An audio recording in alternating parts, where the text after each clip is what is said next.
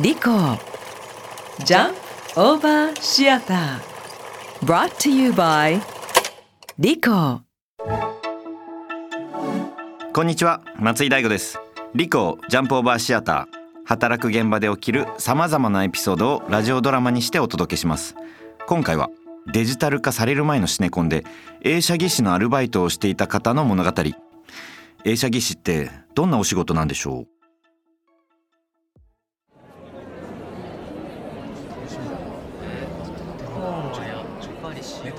映画館に来るとついやってしまう癖があります。それは客席の最高列の上に開いた映写機用の小窓を覗くこと。実は私も十数年前あの小窓の向こう側でアルバイトの映写技師として働いていたことがあったんです。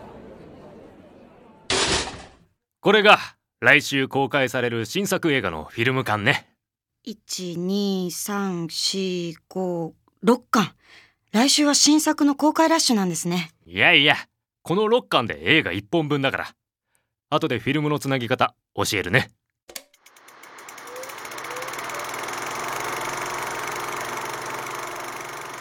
まだピントが甘いな。マジっすか。自分で見てみろよ。俳優さんの輪郭が微妙にボケてるだろ。あ本当だいいか？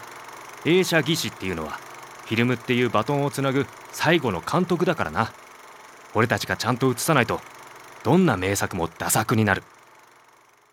こうして少しずつ修行を重ねてようやく一人でスクリーンを任せてもらえるようになった頃。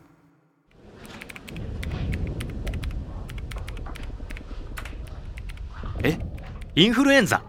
代わりのスタッフに声はかけてるんだけど最悪今日は2人で9つのスクリーンを回してもらうことになるんだけど大丈夫だよね？だ大丈夫です。すげえ不安になる言い方だな。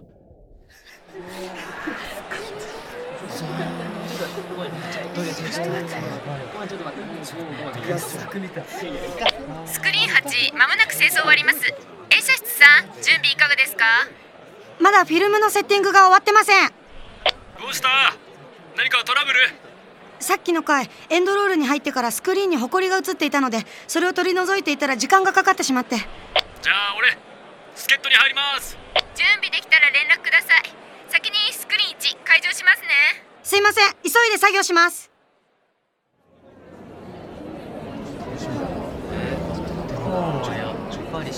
今日もきっとあの小窓の向こうで映写技師が右往左往しながら最後のバトンをつなごうとしている。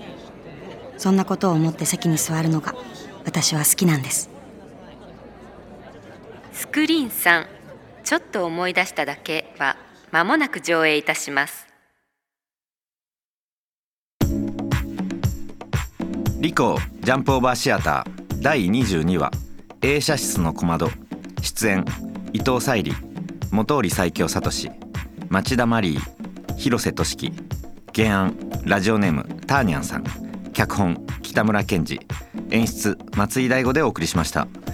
これ聞いてあの気づいた方いらっしゃいますかね。あのスクリーン8スクリーン1スクリーン3ってセリフでねこう並んでるんですけどこの813をこう並べたらね周波数になるっていうね。はい。ありがとうございます。ということで、えー皆様からのお仕事エピソードリコージャンプオーバーのホームページからお送りくださいませ。お待ちしております。リコジャンプオーバーシアター。次回もお楽しみに。